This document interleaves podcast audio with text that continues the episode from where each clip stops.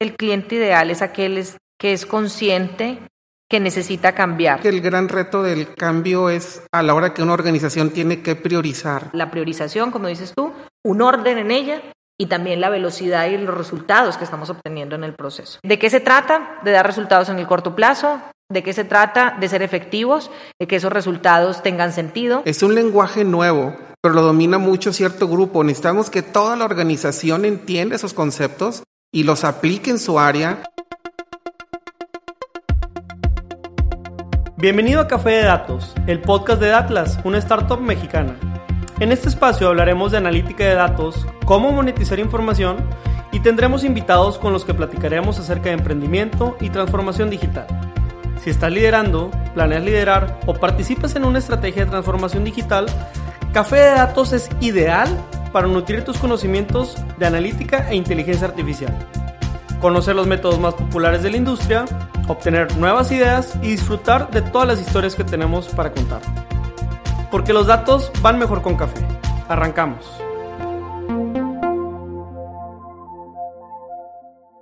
Bienvenidos a un episodio más de su podcast Café de Datos. De este lado, César Salinas. Aquí voy a estar guiando a nuestros invitados de lujo del día de hoy. Y antes de iniciar, quisiera ponernos a todos en el mismo piso de entendimiento. Y es que me gusta o me encanta esta frase que dice que lo más constante es el cambio. Justamente nuestros invitados son expertos en este tema y pues antes de darles entrada quisiera eh, pues presentarles el tema de hoy. Vamos a estar hablando de ser lean en tiempos de transformación. Agilidad, adaptabilidad y efectividad. El verdadero reto de la gestión del cambio. No se preocupen si no conocen algunos de estos términos, justamente nuestros invitados los van a introducir para nosotros. Así que antes de entrar en el tema, pues me gustaría agradecerles por la invitación a estar aquí con nosotros, Isabel, Rafael, y pues bueno, ¿quién mejor para presentarlos a ustedes mismos que ustedes mismos? Entonces, en este sentido, eh, Rafael, si, si estás de acuerdo, como caballeros, dejemos que primeramente las damas. Entonces, Isabel, ¿nos podrías contar un poco de ti, de tu persona, tu experiencia y pues obviamente tu cargo dentro de Ocho? Ok, hola César, hola Rafa, ¿cómo están? Buenas tardes. Eh, bueno, pues para ser muy breve, mi nombre es Isabel Collazos, tengo ya casi 10 años viviendo en México, soy colombiana, eh, apasionada por estos temas de transformación y cambio. Eh, hace seis años iniciamos este proyecto que es 8.1. y bueno, dentro de mi back soy una mezcla ahí interesante entre creatividad, soy diseñadora industrial, tengo una maestría en marketing, estoy complementando o por terminar más bien la maestría en negocios y una serie de certificaciones a lo largo del tiempo como consultor en todos los temas que tienen que ver en el desarrollo humano. Eh, soy coach ejecutivo certificado, estoy certificada en una serie de metodologías de cambio, eh, programación neurolingüística, etcétera. Entonces, eh, lo que puedo decir más bien de mí es que me encanta entender qué es lo que pasa detrás de cualquier decisión y que cada cabeza es un mundo, entonces me parece súper interesante realmente analizarlo desde un punto de vista objetivo y en este caso, pues hacer que la gente disfrute eh, los cambios a través del entendimiento de lo mismo que ellos pueden estar sintiendo, pensando. Perfecto, perfecto. No sé si alguien te lo había dicho, pero bienvenida a México. Gracias. sí, ya. Hace ya tiempo. Sí. Pero bueno, en este caso, Rafael, bienvenido. Muchísimas gracias por estar aquí. Si te pudieras presentar también un poquito, como lo dijo Isabel, un poco de tu persona y a qué te dedicas dentro de, de Ocho. Claro que sí. Hola, Misa. Hola, César. Antes que nada, gracias por la invitación. Yo soy Rafael Leal. Eh, bueno, más bien mi formación eh, tiene que ver con, con la tecnología. Estudié la carrera de sistemas ya hace algunos añitos, en, aquí en la Facultad de Físico-Matemáticas de la Universidad de Nuevo León. Y 29 años de mi vida estuve en una empresa transnacional, una compañía global, eh, desempeñando cargos gerenciales y directivos en la parte de implementación de tecnología. Eh, y así fue mi, mi carrera de esos 29 años, este, a través de los cuales pues, me tocó desarrollar e implementar cualquier cantidad de aplicaciones, sobre todo en la parte de ventas. Este, y después de, de haber concluido mi ciclo ahí, este, me integré a K81, que ahorita te contamos acerca de la compañía.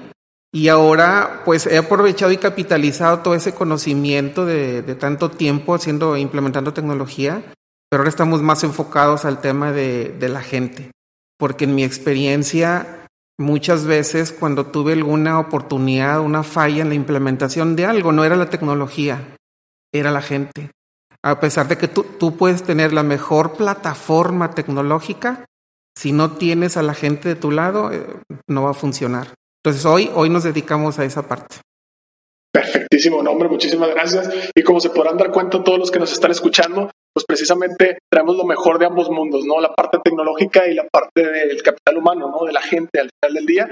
Y es algo que, que nosotros mismos hemos hablado también para que tengan contexto, Isa, Rafael, en los foros en los que nos paramos generalmente como proveedores de tecnología o de una serie de herramientas tecnológicas, eh, siempre la, la premisa es, oye, a ver, ante un cambio, pues antes que la tecnología como esta punta de lanza, pues dentro de la base de la pirámide están las personas, ¿no? Entonces creo que por ahí también vamos a hacer buen, buen match en esta eh, entrevista. Ahora, eh, regresando un poquito el, micrófono a, a, Isabel, si nos podrías contar acerca de 8.1, ¿no? ¿Quiénes son ustedes?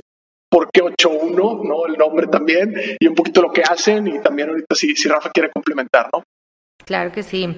Eh, pues mira, 8.1 realmente nace de una manera muy circunstancial no es la típica historia de emprendimiento de yo siempre quise ser, realmente fue algo que, que, que, que nació, digamos que del entendimiento de la necesidad de los clientes, etcétera.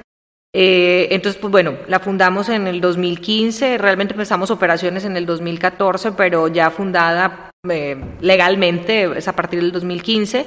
Eh, la compañía en su core siempre ha traído algo de transformación creativa, entonces el significado de 8.1 va por ahí. 8 en numerología, el significado del número es la contundencia, la contundencia en el, en el alcance de los de resultados. Este, y uno es creatividad. Entonces, nosotros impregnamos, y creo que eso es parte del sello de la compañía, hacemos que las transformaciones se lleven a cabo, que tú cumplas el objetivo, que te transformemos, que cambiemos, que llevemos del punto A al punto B el equipo, pero de una manera un poco diferente. Entonces, lo ponemos siempre como un must en, en, las cosas que hacemos y bueno, eso significa per se. Eh, ¿Qué es la compañía? Bueno, Rafa, tú que estás al frente del equipo de transformación y de proyectos, pues adelante. Gracias, Isa. Pues mira, básicamente este, nosotros en nuestro eslogan de 8.1 ponemos expertos en transformación cultural.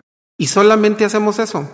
Nos dedicamos única y exclusivamente acompañar a las, organizaciones en procesos de cambio que, estén realizando. Y lo que hace 8.1 es que, tenemos un marco metodológico a través del cual dirigimos el proceso de principio a fin. Y la responsabilidad primaria de 8.1 cuando uh, trabajamos en un proyecto es asegurar la adopción del cambio. No es cosa menor, porque como te decía hace un momento, tienes que trabajar con la gente. Entonces, este, eso hacemos básicamente el acompañamiento a las empresas. Hay diferentes tipos de transformaciones, ahorita puedes profundizar en ellas más adelante. Tú puedes ser una empresa que está cambiando la cultura o que está cambiando sus valores o inclusive está reorganizándose o está implementando tecnología. De hecho, hoy en día la mayor cantidad de los proyectos que hacemos o que acompañamos en adopción son de tecnología.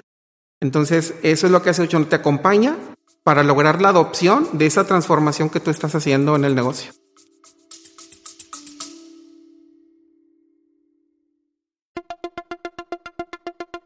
Te quiero invitar a que conozcas el nuevo programa de aprendizaje 15 técnicas introductorias de analítica de datos dentro de la primera generación de Retos Academy. A través de nuestros 14 módulos podrás explorar una amplia variedad de temas que te proporcionarán las habilidades necesarias para triunfar en el análisis de datos.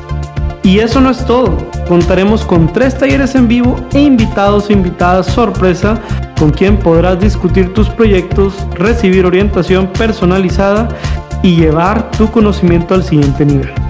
Y si para cuando estás escuchando esta promoción ya venció, recuerda que siempre podrás encontrar contenido de aprendizaje en www.datlasacademy.com.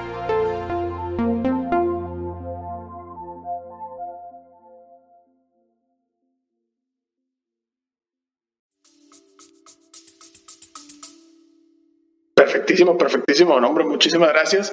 Ahora, en este sentido, también una de las preguntas que siempre le hacemos a los invitados, sobre todo cuando eh, están aquí representando ¿no? a, sus, a sus empresas, es, ¿quién es este cliente ideal? ¿no? más allá de este cliente que, ya sabemos que, no regatea y paga tiempo, ¿no? Este, el perfil o, qué atributos, qué tipo de, empresas, de negocios es su cliente ideal, ¿no? Isabel, si nos puedes ayudar con esta pregunta.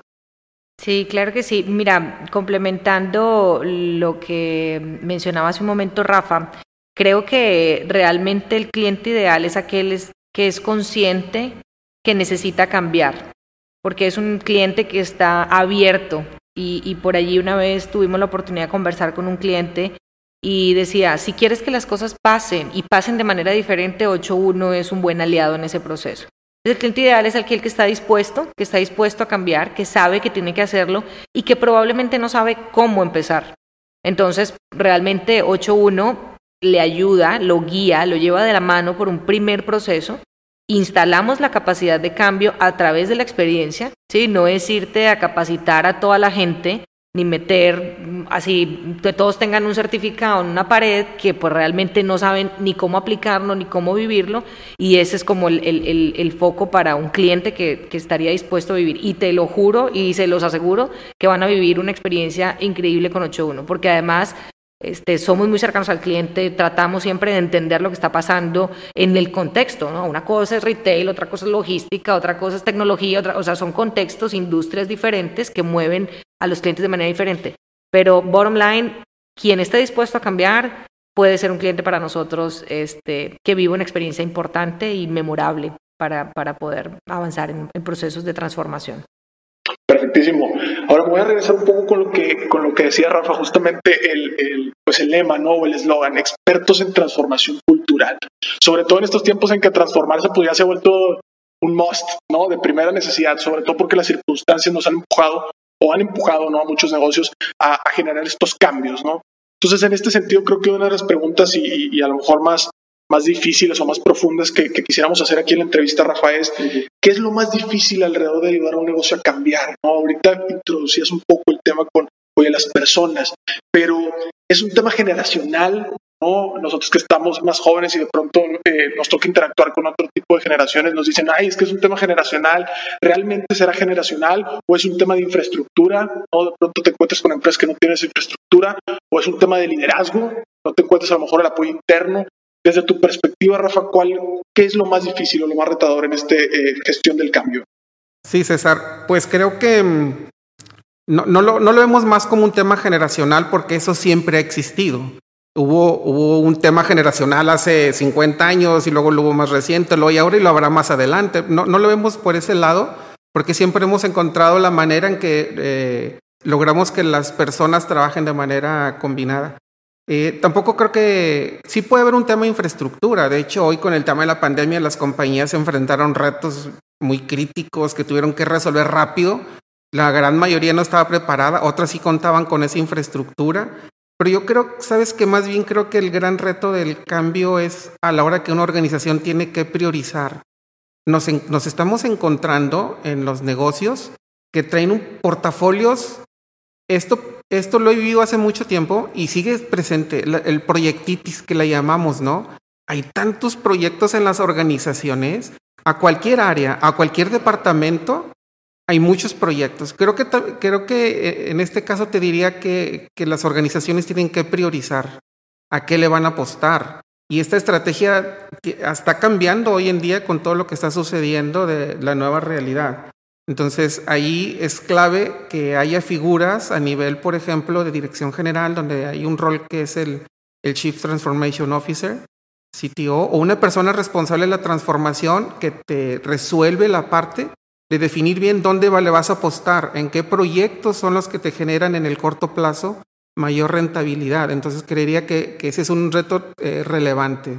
No sé, Isa, si quieres complementar con algo. Sí, definitivo. O sea, el tema de la priorización y de que todo es importante, es importante urgente para quién? Ah, es importante urgente para comercial, es importante urgente para logística. Entonces todo, y, llevamos esto a una agenda de cambio que lo hemos visto también desde el día uno que hemos implementado nosotros metodologías o insertado metodologías de cambio en las organizaciones para implementarlo de manera correcta la priorización, qué batallas le entro, pero yo le pondría este algo de la velocidad. Ahora todo es urgente y tiene que salir rápido. Entonces, además de que tenemos un montón de cosas sobre la pila y prioridades, este, a lo mejor un poco encontradas, vamos a decirlo así, entre ellos, también queremos que sea rápido. Entonces yo el otro reto que marcaría en todo este tema es que el verdadero foco va a ser la agilidad. La agilidad, la efectividad que estamos teniendo en cada una de esas transformaciones. No solamente la figura, la, priorización, como dices tú, un orden en ella, y también la velocidad y los resultados que estamos obteniendo en el proceso. Claro. Y creo que van de la mano, ¿no? Al final del día, pues uno no le puede exigir que, que, el motor vaya más velozmente, sino todas las, las, piezas están bien alineadas, ¿no? Entonces creo que se complementa muy bien por ese lado.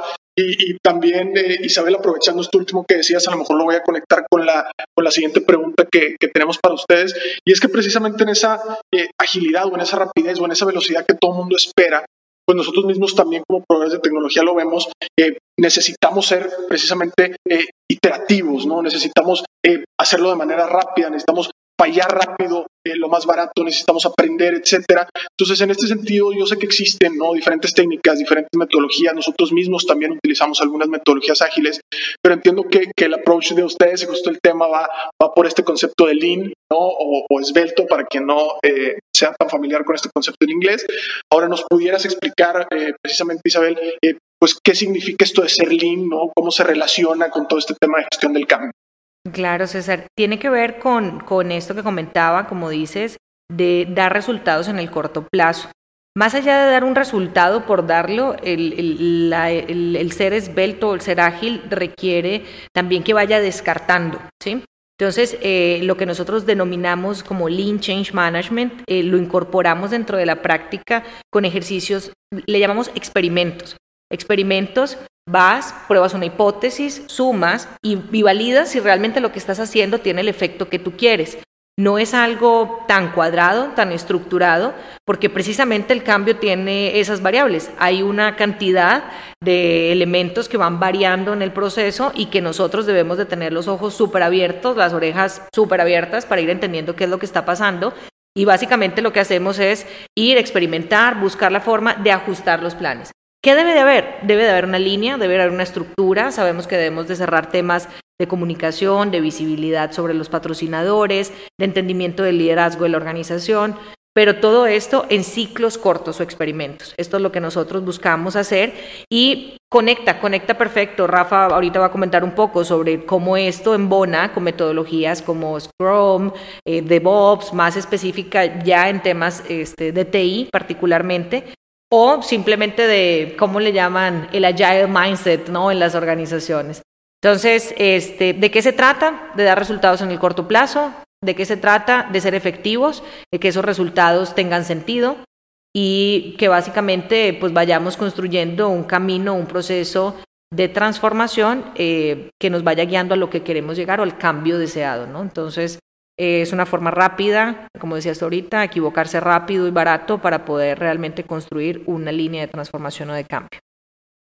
Perfecto, en este sentido, pues pasándote por ahí el micrófono, mi estimado Rafa, pues también nosotros que somos muy fans de, de la tecnología y de estas metodologías, como decía Isa, Scrum y este tipo de cosas, pues por ahí si quieres complementar algo de, de qué significa ser Lean desde, desde la parte de, de tecnologías, ¿no?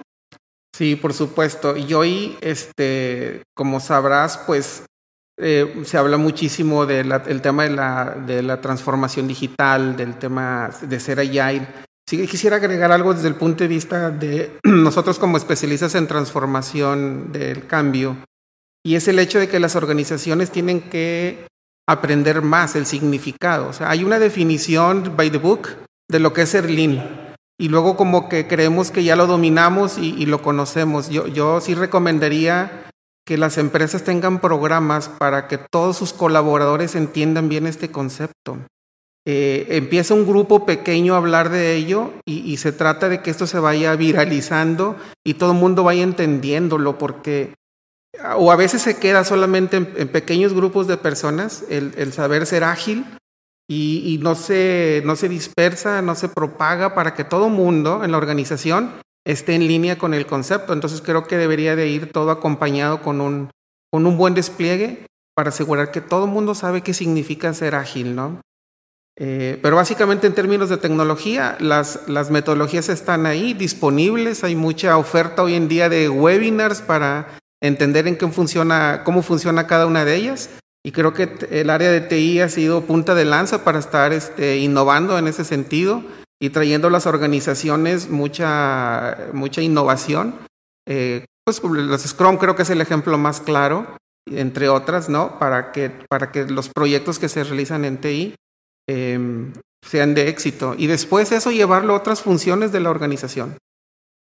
Claro, claro, no, perfecto. Y nosotros mismos también al interior utilizamos bastante, pues ese tipo de metodologías, ¿no? También, de pronto eh, los llamamos nosotros sprints, ¿no? Pues es que un sprint, este, tanto tiempo vamos a desarrollar, tanto tiempo vamos a implementar. Y, también lo que decía justamente Isabel ahorita, ¿no? esta parte de plantear las hipótesis, ir a probarlas, eh, traerme el aprendizaje y volver a iterar, ¿no? Creo que eso es algo que, que, también como que está muy, no sé si por el mindset o algo, pero de pronto está muy eh, estigmatizado, ¿no? Ese tema de fallar. Sí, pero complementando y construyendo sobre lo que comentas, insisto, nos ha tocado implementar proyectos de agilidad y, y, este, creo que ya tuvimos un caso donde toda un área la, la convertimos a ser ágil y a implementar fábricas ágiles pero se quedó ahí, o sea, se quedó una célula. Y el reto es, tú ahorita hablabas de términos de sprint, es un lenguaje nuevo, pero lo domina mucho cierto grupo. Necesitamos que toda la organización entienda esos conceptos y los aplique en su área, en su proceso, ya sea operativo, de campo, de ventas, de lo que sea. Eh, pero, pero hemos visto esa oportunidad, que solo ahorita son grupos dentro de la organización y lo que hay que hacer es que esto se domine en todos los procesos. Y desde el punto de vista de cambio, el Lean Change Management es más bien una bandera con que va el especialista, es una forma de demostrar a la organización que se pueden ir haciendo cosas en el corto plazo. Entonces, yo llego, aplico, bueno, más bien, experimento, aplico y veo un resultado. Ah, mi concepción es, oye, qué chévere que estamos haciendo esto porque estamos cambiando. Y entonces eh, el cambio fue positivo, oye, no nos pasó nada, va, siguiente paso, damos el siguiente pasito. Entonces empiezan a existir ciertas cosas y no nos esperamos a tener todo un mapa, ¿sí? Todo un, la típica del proyecto PMI, ¿no? De Waterfall, eh, análisis, no sé qué, o sea, te toca esperarte cinco meses para ver qué fue lo que por allá hace cinco meses definiste. La transformación no es así sea, la transformación es día a día y Lean Change Management propone eso. O sea, oye, ¿cómo ponemos este tipo de experimentos a funcionar? ¿Qué elementos le sirven a la persona que está guiando? Un Canvas, este, cualquier elemento, un Lean Chat o cualquier de este tipo de herramientas que nos sirven para que realmente veamos resultados en el corto plazo, César. O sea, ese es el tema realmente, ¿no? Resultados en el corto plazo, entonces la gente ya no no lo tiene ya puesto en un PowerPoint que se ve bien bonito, ¿no? Eh, la transformación se vive y es de esta manera un, un approach de la metodología, lo es así. Que dicho sea de paso, el marco de trabajo que nosotros tenemos en 8.1, Global Modeling Change, es un marco de trabajo que involucra como marco de trabajo diferentes metodologías o partes de las metodologías que desde nuestra perspectiva práctica, porque es lo que hacemos, somos consultores, eh, nos da, nos permite ir evidenciando qué está pasando, un rojo, un verde, oye, vamos bien, vamos mal, cómo se siente la gente. Entonces, este tipo de cosas las encapsulamos y tratamos que en las primeras dos semanas, desde que estás con nosotros, estés entendiendo que algo está pasando y que algo está sucediendo de manera diferente. Eso es ser ágil desde nuestra perspectiva, ¿no? Perfecto. Y creo que, digo, para nuestros escuchas que sí han estado siguiendo las primeras temporadas, ya vieron por qué hacemos tanta química. Dos semanas, ¿no? Muchos de ustedes nos preguntan a veces cuando trabajamos con ustedes, ¿por qué dos semanas? Pues no sé, todo el mundo lo traemos, ¿no? Como que dos semanas y ya empezamos a probar, y empezamos a ver. Entonces, por ahí incluso hicimos eh, química precisamente aquí con el equipo de 8.1 y por eso estamos, eh, pues, platicando, ¿no? En este, en este episodio. Ahora, hasta aquí eh, voy a hacer una pequeña, eh, pues ahora sí que recapitulación, ¿no? Para la gente que, se nos perdió por ahí. Hemos hablado de, de, algunos temas. Primero, obviamente, se presentaron nuestros entrevistados. Después pasamos directamente a qué es lo que hace 8.1. Nos contaron ahí también un poquito el significado del nombre. Y eh, nos fuimos directamente a la parte de este expertise en transformación cultural, a ver los retos o, o aquellas cosas que eran más difíciles o que se han encontrado en su experiencia dentro de esta gestión del cambio. Y ahorita acabamos de introducir todo este tema o el concepto alrededor de lo que es lean o lo que es esbelto. Y pues bueno, eh, llegamos a esta última parte de la relación que tiene esto de ser esbelto o ser ágil con, la parte de gestión y de transformación. ¿no? Entonces, pues bueno, eh, continuando y aprovechando también el expertise de cada uno de, ustedes, de nuestros invitados, quisiera hacerles preguntas a lo mejor muy puntuales dentro de, de, sus áreas de enfoque, ¿no? Y la primera sin duda es para ti, Isabel, desde la perspectiva comercial, ¿no? ¿Cuál es el cambio más importante que estás viendo desde la parte comercial en los negocios, no? Y, también como experta, no sé si has visto eh, o una de, las bondades que para nosotros implica trabajar con diferentes clientes de diferentes industrias, pues es precisamente encontrar puntos en común o cosas donde convergen, ¿no? Todos. Entonces, en ese sentido también preguntarte si hay algún punto en común que estés viendo eh, en este cambio en, en alguna industria o en algún sector en específico. Pues el patrón de ahorita se llama COVID-19 y transformación digital. No, o sea, te lo digo porque, porque realmente eh, todos hablábamos antes de, la pandemia de agendas de transformación digital, de agilidad empresarial, lo comentaba Rafa, habíamos hecho algunos pilotos nosotros con compañías grandes interesadas en implementar este tipo de prácticas, en sumar machine learning, inteligencia artificial, IoT, etcétera, y entonces empezar a tener toda una ruta de transformación digital muy bonitas, las que hace Deloitte. Este, entonces, pues, eh, ¿cuál es el común, el, común denominador? Yo lo llamaría más bien un patrón que ahora no es una opción. Si ahora no es una opción cambiar, ahora el, negocio tiene que tener un componente digital.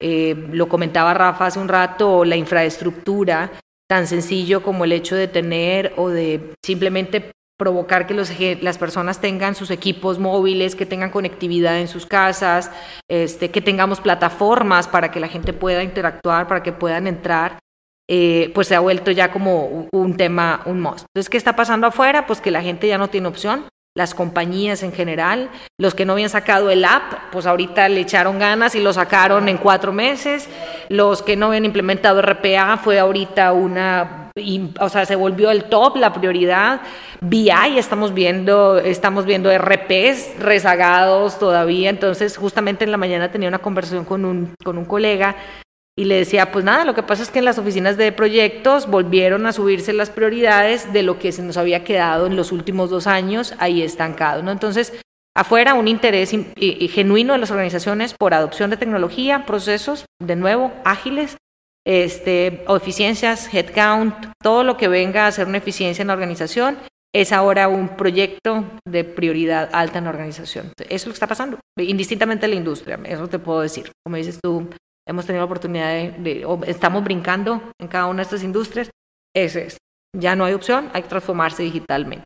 Perfecto, perfecto, no, excelente. Y ahí creo que digo, su mismo nombre lo, lo dice mi estimado Rafa, eh, el tema digital, ¿no? Con el tema de tecnología, nosotros lo hemos vivido, ¿no? Desde hace cuatro años que estamos en esto. Ahora, también desde tu punto de vista, Rafa, muy enfocado a este tema de tecnología, ¿cuál ha sido a lo mejor el cambio más relevante ahorita si se ve por BI pero, pero en el tema de tecnología, ¿qué otra tecnología? Digo, Business Intelligence tiene varias, varias aristas también, pero ¿qué, qué otras has notado que los negocios eh, pues ha estado cambiando con, con, esta parte? Y si has percibido también algún patrón, ¿no? Más allá del que ya dijo Isa, del COVID-19, que pues todo, todo el mundo. Fíjate, este sí, sobre ese tema te diría que mm, es variable en función de tanto un poco del sector, del tamaño del negocio y de la madurez de cada negocio. Eh, hoy no dejo de sorprenderme que a veces llegas a empresas que tú creerías que están súper desarrolladas y todavía están en temas básicos de automatizar fuerza de ventas o de migrar de handhelds, aquellas grandotas handhelds a smartphones. Entonces, es sorprendente, o sea, a veces tú quieres llegar con la gran tendencia tecnológica cuando lo que tienes que hacer es arreglar tus básicos, tus higiénicos, ahí que tus datos sean confiables, o sea, son cosas que que al final no, pareciera que nunca terminas, ¿no? Porque vas evolucionando de, de conceptos elementales de data warehouse a sistemas más, más sofisticados como yo diría que hay un auge y una ola muy importante en tema de robotic process automation. Eh, y después una capa más arriba que es la inteligencia artificial.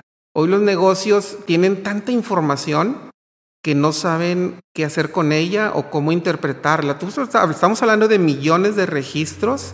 Cuando tú eres, por ejemplo, un retail con presencia nacional, con muchas sucursales y vendedores, y obtienes muchos datos y dices, bueno, te tienes que meter a un nivel de qué está pasando en Abarrotes La Lupita con el producto X. hoy los directores de ventas quieren ese nivel de información o de entender qué pasa con tu producto. Entonces, eh, hacia allá está evolucionando. Digo, hoy nos topamos en diferentes empresas con necesidades básicas de actualización de plataformas tecnológicas.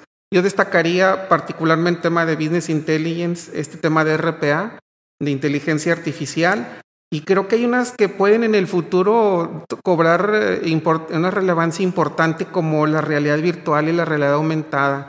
O imagínate la educación, ¿cómo, ¿qué está pasando ahorita con la educación en casa, con la educación en línea? O sea, ahí va, vienen, vienen plataformas interesantes. Hoy yo creo que los, los programadores web les está yendo muy bien con tanta demanda de páginas y de cosas en línea que están sucediendo, pero creo que eh, la respuesta es muy, muy extensa dependiendo, como te digo, de empresas que tú creerías que están súper bien, tienen oportunidades. O, no hay que subestimar a los pequeños negocios. Sabes que también es, es algo que, que, creo que no lo comentamos ahorita, pero también vienen esos portafolios que están, que estuvieron ahí detenidos con ganas de iniciar y que ahorita se están activando, cloud. O sea, todo lo que tiene que ver con infraestructura, con IaaS, ¿no? Con as a service, este, se vuelven ahorita, vuelvo al punto, la tendencia hacia afuera es cómo economizo, cómo soy más eficiente, cómo optimizo, y entonces todo esto que tú comentas, ¿no? Finalmente es cómo exploto información para tomar mejores decisiones, cómo gestiono transacciones a través de eh, elementos más rápidos o simplemente sin intervención humana. Ahora, ¿cómo hago también más eficientes no solamente mi estado de resultados, sino también mi operación a través de contratos, servicios en cloud, no on-premise, y entonces empieza a haber una diferencia también en la eficiencia del negocio hablando de manera, desde el punto de vista financiero. Entonces, es, es, es, es, creo que una mezcla de, de un montón de cosas y, y está buenísimo eso que dice Rafa. Finalmente la necesidad es tailor-made, o sea, llegas y cada cliente trae su, su dolor de cabeza. Por ahí nos, nos comentaba un cliente la semana pasada, hace dos semanas, ¿no, Rafa? Que eh, retail. Entonces puedes pensar, oye, pues les está yendo súper bien. Ahorita que me acordé, Rafa, que dijiste, oye, los programadores. Entonces dices, oye, pues retail no es primera necesidad, no se ha cerrado, los negocios siguen haciéndole, estarte eh, volver rico, ¿no? O sea, es lo primero que uno piensa. Y nos dijo algo que a mí me, me tuvo por sorpresa, dijo, a ver, nosotros teníamos dentro de nuestras tiendas una gran cantidad de gente que ahora pertenece a lo llamado población vulnerable. Como organización y como compromiso a estas personas, pues los mandamos a su casa. Pero la tienda sigue operando con más demanda, entonces contrata más gente. Está bien, está ingresando dinero, pero yo estoy teniendo que hacer más gasto, entonces finalmente también tengo que optimizar.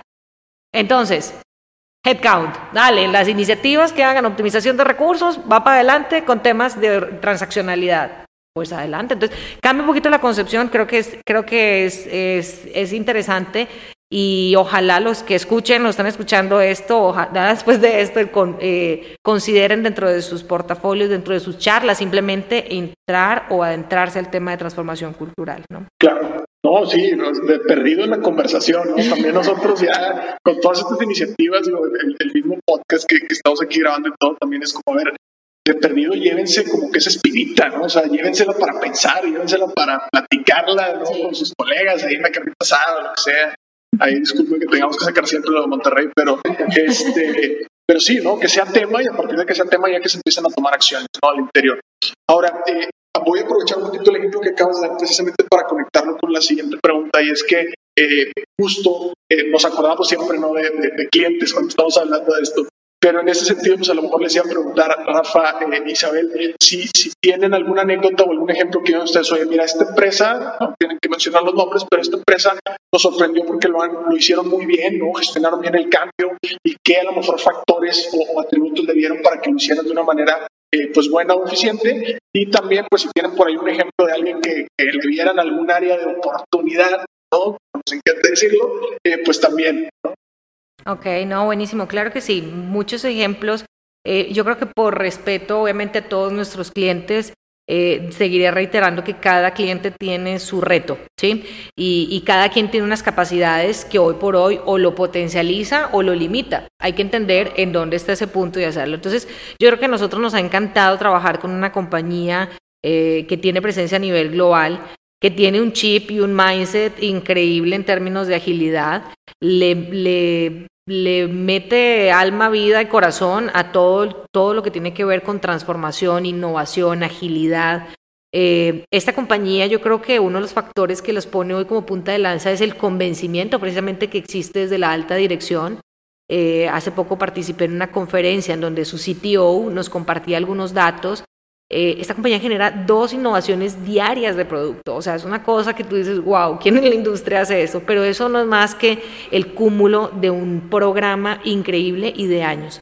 Hace poco tuvimos la oportunidad de trabajar con ellos en un diagnóstico de su transformación cultural, entender dónde estaban, qué estaban haciendo, y te das cuenta que, que al menos el chip y el tema lo traen como prioridad.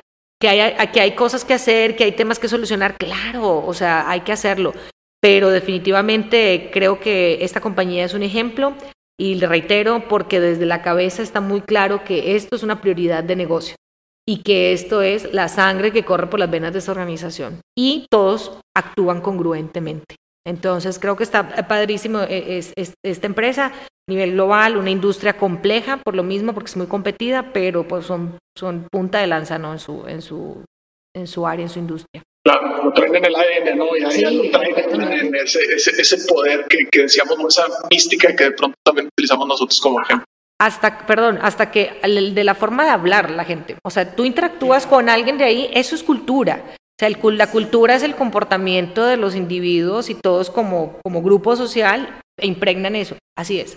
Tú tomas una llamada con ellos, a los dos ya tienes resuelto y o sea, son cosas muy, ellos mismos reaccionan muy ágiles y son, son, son dados a eso, ¿no? Y creo que...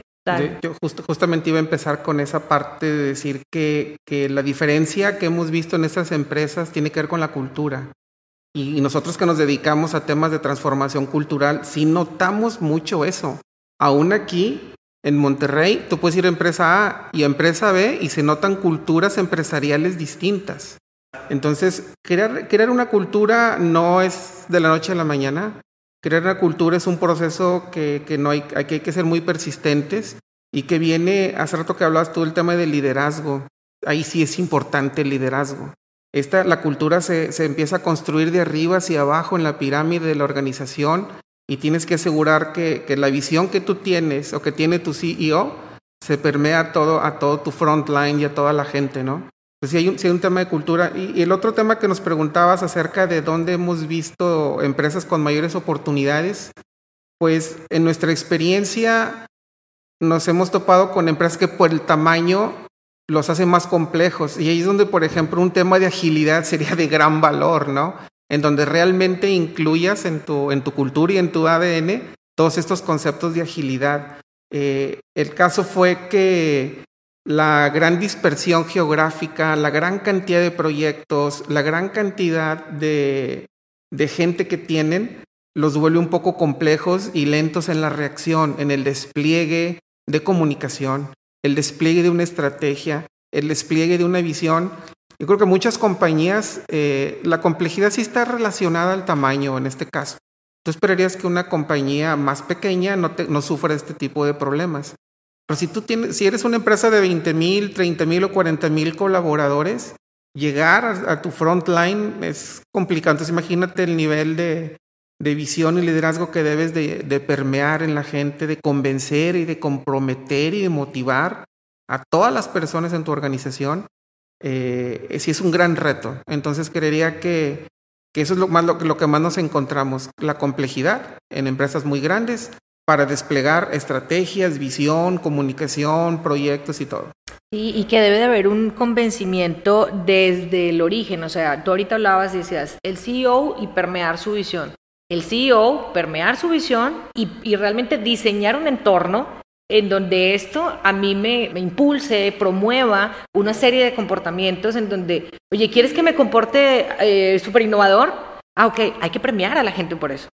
¿Sí? Oye, ¿quieres que proponga? Sí, pero si entramos en una complejidad con todos estos eh, elementos que tú pones y luego adicional, tú opinas y yo no lo tomo en cuenta, tú propones y pues no pasa nada, pues simplemente la gente continúa en el patrón de yo espero a que mi jefe me diga qué hacer y si no yo no me muevo. Entonces, ¿qué estás esperando diferente si no estás haciendo nada diferente? Puede que haya una supervisión y un pero hay una serie de elementos alrededor del contexto que promueven o limitan el comportamiento.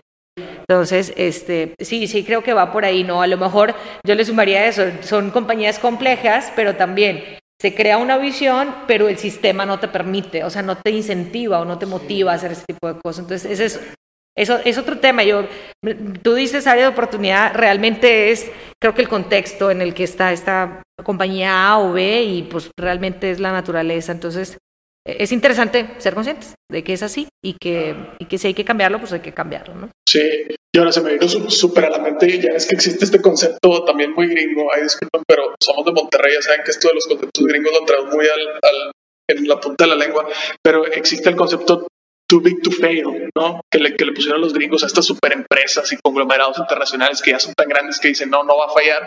Y, y justo en, en, una plática o en una conferencia hace un par de meses, pre-COVID, este, veía o escuchaba a alguien que justo estaba hablando un poco de esta, de esta complejidad y decía, oye, too big to move. O sea, ni siquiera es, es, es bueno, ¿no? Esto es tan grande o es tan complejo que, que hasta batalla para moverse, o sea, hasta batalla para hacer algún, algún tipo de reacción, ¿no? Entonces está, interesante también por ese lado.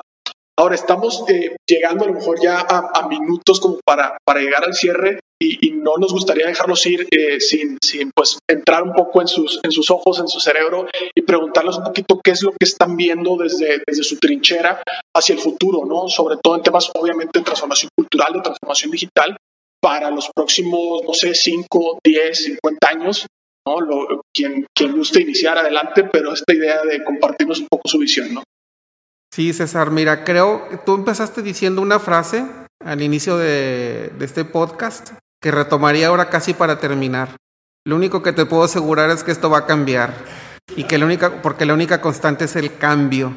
Es decirte que vaya a pasar más adelante eh, sería eso. Algo, algo va a cambiar porque no, sin duda vamos a seguir evolucionando. Hoy, hoy podrían lo que nosotros estamos hablando, se pueden estar construyendo empresas que no nos imaginamos que están haciendo, de nanotecnología o de otras cosas igualmente virtuales. Entonces, eh, nos vamos a seguir sorprendiendo. Yo creo que no vamos a perder esa capacidad de sorprendernos de cosas que se tienen que construir que vengan a facilitar la vida de las personas y de las empresas, ¿no?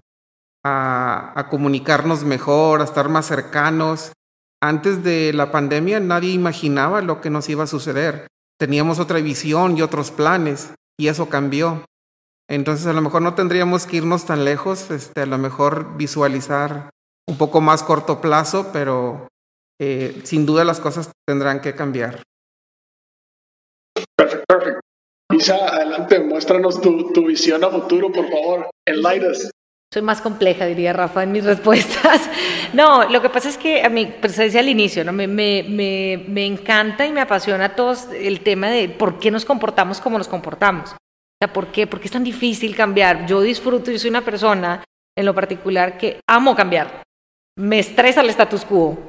Las zonas de confort no son lo mío. Entonces es como que, ¿por qué, por qué no pasa? Yo creo, y, y, y en, en mi visión, eh, veo más bien una sociedad que adquiere una capacidad de resiliencia, que adquiere una capacidad eh, de, entender que, insisto, que cambiar no está mal, que ya sabe, ahorita tú mencionabas algo, Rafa, no nos imaginábamos el famoso, en la conferencia que dábamos esta semana del Black Swan, ¿no? Un efecto de alto impacto, de poca probabilidad, pues pasó. Y nadie estábamos preparados para esto. Organizaciones que hace 10 años no conocíamos, hoy ahora son las que están y valen millones y millones de dólares, ¿no? Este, entonces viene todo este movimiento. ¿Cómo será el futuro? Los supersónicos, todas esas cosas. Yo creo que estamos muy cerca de eso, pero creo sí en una sociedad que adquiere esa capacidad de cambiar, que viene con un chip digital. Centennials, todas las nuevas generaciones nacieron en mundos digitales. Eh, todo es inmediatez, todo es rápido eh, vienen ellos ya con eso en sus venas, no, conciben un mundo sin tecnología, sin wifi, sin nada, o sea, eso no existe. Eh, y, por otro lado, creo que como latinoamericanos tenemos también un reto Eh, creo que vienen épocas complejas para las compañías en Latinoamérica. Eh, naturalmente los sectores y, toda esta parte de la economía, nosotros somos maquiladores, somos industriales, sí, lo podemos ver en México, en Colombia, en cualquiera de los, de los, de los ecosistemas latinoamericanos empresariales. Entonces creo que viene un sacudón importante para, las, para los conceptos eh, de, de grandes empresas latinoamericanas. Si volteas a ver hacia afuera, hay una gran investigación, un perdón, una gran inversión en investigación y desarrollo, un apoyo fuertísimo al emprendimiento, este, y resulta que en Latinoamérica no, no, no, no nos estamos volcando hacia eso. Este, entonces, ¿qué veo? Que vamos a, sufrir cambios importantes sobre al menos los tops que manejan las, economías en Latinoamérica. Complementaría tal vez algo que, que sí vemos, es la relevancia que van a tomar las áreas de innovación en las empresas. Hoy, hoy hemos visto que en varias organizaciones existe ya, ¿eh? la gerencia de innovación, pero todavía les falta, falta creérsela más, falta promoverla más, pero en toda organización va, a ser, va a ser muy importante que esas áreas continúen creciendo, se continúen desarrollando y se les, se les asigne la importancia que merecen, porque de ahí pueden surgir las nuevas este, plataformas, los nuevos servicios, los nuevos productos que van a estar lanzando. Y, fíjate que, que, yo lo pondría el reto también aún mayor, Rafa, porque esas, así como el change management lo, lo destinan o lo responsabilizan sobre un ser en organizaciones de miles de personas, la innovación también ha crecido así, pero resulta que ahora hablamos de crowdsourcing, de crowdfunding, de entonces todo lo que venga como en compañía, exacto, como todo lo que venga en colaboración, en co-creación, esto, todo realmente es lo que nos va a llevar a ese o sea, lo que sabes, eh, tú que hablabas ahorita de los tenderos, pues el tendero es el que está ahí, él es el que está viendo la situación. Nosotros acá atrás, bien bonitos, nos podemos imaginar un montón de cosas, pero sí, creo que el concepto, el concepto de innovación es también otro que al lado de la resiliencia se tiene que inyectar en el ADN. Claro. Ahora, muchísimas gracias por compartirnos ahí su visión de futuro. En este, en este sentido, ya para, para los, rituales típicos de cierre ¿no? que tenemos en el podcast, ¿algún este, libro, algún curso que recomienden para gente que se quiera, pues obviamente, incrementar conocimiento alrededor de todo ese tema de change management, de del cambio, de transformación cultural, etcétera? Sí, yo recomendaría un libro que es, que es muy práctico de, de, leer, este no es tan, tan grande y sí deja bastante entendimiento de lo que significa ser lean y cómo aplica el concepto lean a change management. El libro se llama así, Lean Change Management, de Jason Little. Este, muy accesible y, y muy bueno. Ahí, ahí te quedaría más claro varios de los conceptos que hemos platicado hoy, cómo funciona el proceso, qué, qué elementos hay, que hay muchas recomendaciones prácticas Creo que es, un, buen, es una buena lectura. Y yo les recomendaría un libro que en lo personal em, me, a mí me parece que es una visión un poco más elevada del tema de transformación. Eh, se llama Un México Posible, es un libro escrito por este, José Antonio Fernández eh, y Salvador Alba.